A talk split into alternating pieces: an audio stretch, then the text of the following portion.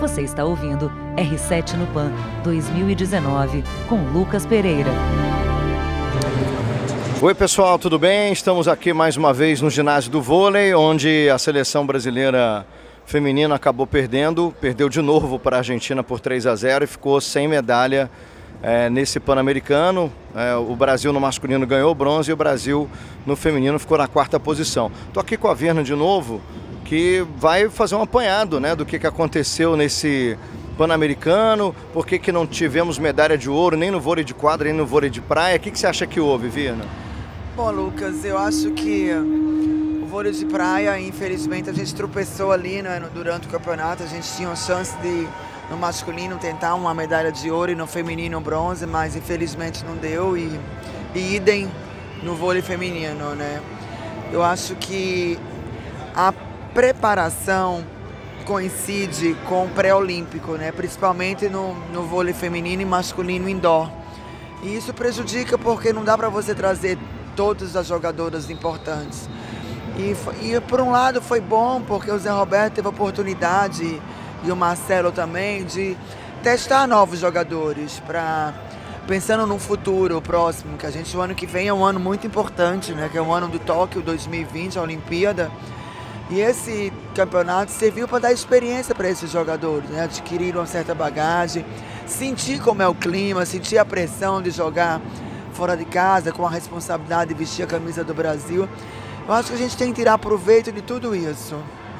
Virna, é, pelo que você viu né, aqui no PAN, você que é, passeou muito também, claro, fez muitas transmissões aqui no vôlei. O que, que você achou do Pan-Americano de uma forma geral, dos ginásios, da organização? Você que já foi para tantos torneios no exterior, né? Já disputando e comentando também. O que, que você achou aqui do Pan-Americano de Lima? Olha, as estruturas dos estádios, dos ginásios estavam muito, muito interessantes. O que mais me preocupou era a localização, às vezes, muito distante, né? os acessos difíceis, porque você não tinha um trânsito muito grande, a não ser a, a linha que estava liberada para os carros autorizados, né? Mas no geral o povo peruano nos recebeu muito bem, foram muito calorosos. A culinária daqui é excepcional. Eu confesso para você que eu tive a oportunidade todos os dias de conhecer um restaurante diferente e eu me encantei. Eu me encantei realmente. Tá entre as melhores do mundo mesmo o público muito querido. Me, me surpreendeu os ginásios de vôlei por ser um país que tem uma cultura voleibolística, só realmente lotou na semifinal e final, né? Durante todos os campeonatos, tanto feminino como masculino, eu não vi um público como eu vi nos últimos Jogos Pan-Americanos no Brasil. Mas eu acho que o apanhado foi super positivo, eu acho que eles tentaram fazer o melhor, né? Obviamente a cultura do país é muito trânsito, muito tráfego, né? A gente anda na rua, é uma sinfonia de buzinas. Mas foi muito bacana. Eu vou ficar com muitas saudades dessa turma da Record. Em especial você, meu parceiro, que a gente esteve juntos todos os dias praticamente. Aumentamos o nosso vínculo de amizade. E cada vez mais sou sua fã. Parabéns aí pelo excelente trabalho que você fez aí pela Record.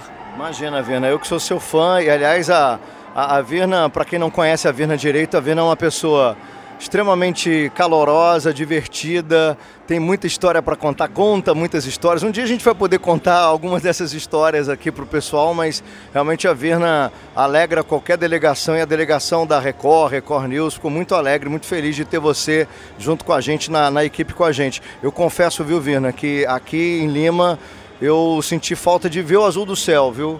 Porque a gente, eu tô aqui há 22, 23 dias mais ou menos. Eu só vi um dia de céu azul aqui.